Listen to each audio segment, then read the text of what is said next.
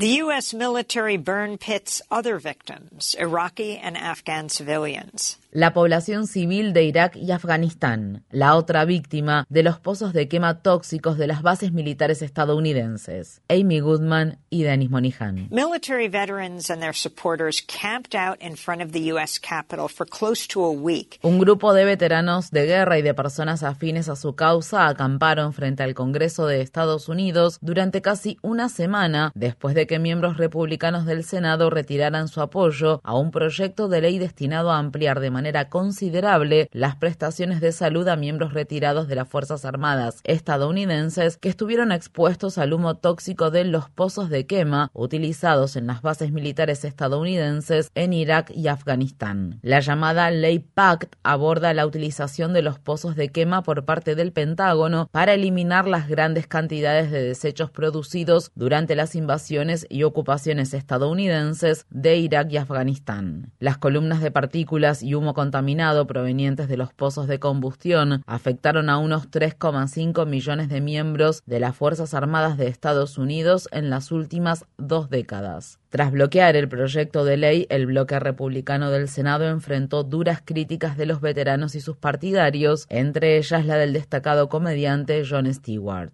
Flanqueado por militares retirados y familiares de veteranos que murieron a causa de la exposición a desechos tóxicos, Stewart declaró: Creo que nunca vi una situación en la que personas que han dado tanto hayan tenido que luchar tan arduamente para recibir tan poco.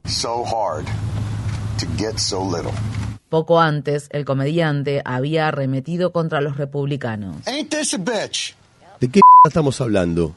Estos son los héroes de Estados Unidos, los que lucharon en las guerras que libramos, los que fueron a combatir al exterior, los que se rompieron el culo, los que tuvieron que usar máscaras de oxígeno y sufrir todo tipo de padecimientos, mientras estos hijos de p están en sus oficinas con aire acondicionado, aislados de todo.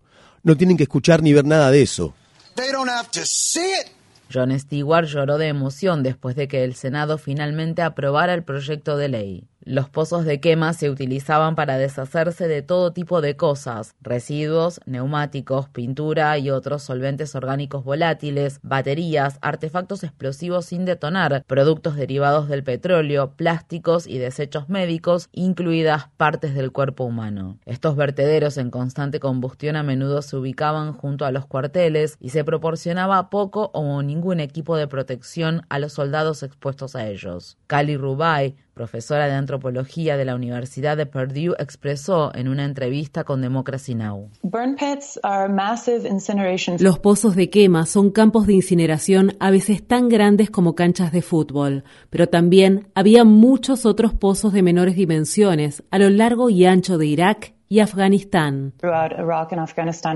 El Departamento de Asuntos de los Veteranos ha identificado una gran cantidad de cánceres relacionados con la exposición a la quema de desechos tóxicos, así como también afecciones cutáneas, asma, bronquitis, problemas respiratorios, pulmonares y cardiovasculares, migrañas y otros trastornos neurológicos. Todos esos problemas de salud podrían haberse evitado. Las Fuerzas Armadas estadounidenses solían utilizar combustible de avión o diésel para quemar todo todo tipo de desechos, lo que genera mucha más contaminación que las incineradoras de alta temperatura. Pero usar incineradores habría costado mucho más dinero. La eliminación de residuos estuvo a cargo de la empresa contratista Kellogg, Brown Root o KBR, una subsidiaria de Halliburton. Entre 1995 y el año 2000, el director ejecutivo de Halliburton fue Dick Cheney, quien en 2001 se convirtió en vicepresidente de Estados Unidos y en un artífice clave de las invasiones y ocupaciones estadounidenses de Irak y Afganistán. La compañía KBR recibió contratos otorgados sin licitación para encargarse de una gran variedad de temas logísticos relacionados con las guerras, incluida la eliminación de desechos. Para maximizar sus ganancias, KBR optó por el uso de pozos de quema contaminantes y de bajo costo. La guerra es una estafa, escribió en 1935 el general retirado del Cuerpo de Infantería de Marina de Estados Unidos, Smedley Butler. Butler, un infante de Marina de carrera, admitió en un discurso pronunciado en 1931. Pasé la mayor parte del tiempo siendo un matón altamente calificado al servicio de las grandes corporaciones, de Wall Street y de los banqueros, o sea, un mafioso, un gángster al servicio servicio del capitalismo. Los cerca de 700 mil millones de dólares de fondos que la ley PAC asigna para los próximos 10 años ayudarán a aliviar parte del sufrimiento causado por las maniobras de Halliburton para obtener ganancias gracias a las guerras, pero solo contempla a las víctimas estadounidenses. No proporciona ninguna ayuda a la gente de Irak y Afganistán. La profesora Kali Rubai, quien acaba de regresar de Fallujah, una ciudad iraquí fuertemente afectada por la guerra, agregó en la entrevista con Democracy Now! Los veteranos estadounidenses experimentaron una exposición aguda y breve a los pozos de quema cuando contaban con un excelente estado de salud y mientras se encontraban en la plenitud de su juventud. Los iraquíes sufrieron una exposición difusa de largo plazo en todas las etapas del curso de sus vidas, por lo que los efectos en su salud fueron variados y generalizados. Existe evidencia epidemiológica que concluye que vivir cerca de las bases estadounidenses en Irak y por lo tanto cerca de los pozos de quema aumentó la probabilidad de contraer cáncer o de dar a luz un bebé con un defecto congénito. Esos son algunos de los efectos más graves a largo plazo. La profesora Rubai profundizó. Las fosas de quema de residuos tóxicos no han sido el mayor daño ambiental y de salud para los iraquíes.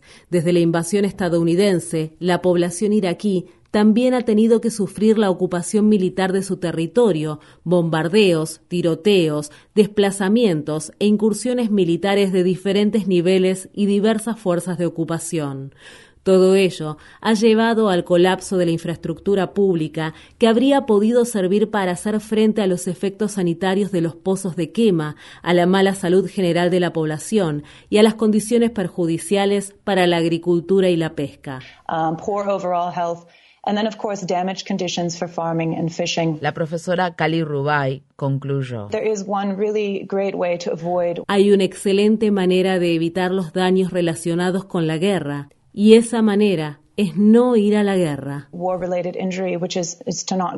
Las cicatrices de la invasión y ocupación estadounidense de Irak y Afganistán son profundas y abarcan décadas. Nunca sabremos cuántos millones de personas murieron o resultaron heridas. Estados Unidos debe asumir su responsabilidad y brindar reparaciones a todas las víctimas de sus guerras, que no deben ser menores a las que recibirán tardíamente los veteranos estadounidenses.